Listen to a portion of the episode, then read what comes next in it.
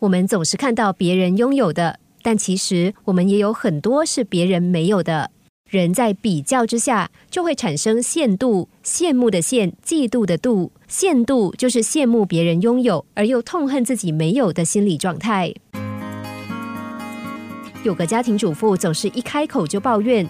有一天，她跟丈夫谈起邻居一个单身、很时尚的小姐，太太抱怨说：“我听说那位小姐是个公司主管，看起来很能干，哪像我只是一个家庭主妇，真的是很羡慕她。”丈夫回答说：“其实当家庭主妇也不错。”这个时候，太太又说：“那个小姐每天都穿着漂亮的套装，而我却连件像样的衣服也没有。”丈夫回答：“她时常应酬到半夜，听说身体都搞坏了。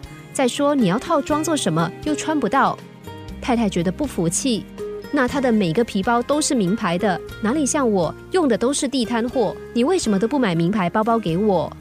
丈夫无奈的回答说。唉，那是人家辛苦赚来的钱，要怎么花是他的事。我一个人的收入要养一个家，怎么负担得起？太太听到这里，觉得有点委屈，红了眼眶。这个时候，丈夫安慰她说：“你别难过，其实你有一个顾家的老公，还有两个可爱的孩子，这些都是那一个小姐没有的呀。”太太这才露出微笑，她才想到自己本来就是这个家的妻子、母亲。而不是那个小姐。在人生的道路上，每个人走的是不同的路，根本没有谁比不上谁，谁超过谁的问题，因为那是不同的人生。既是不同，又怎么比较？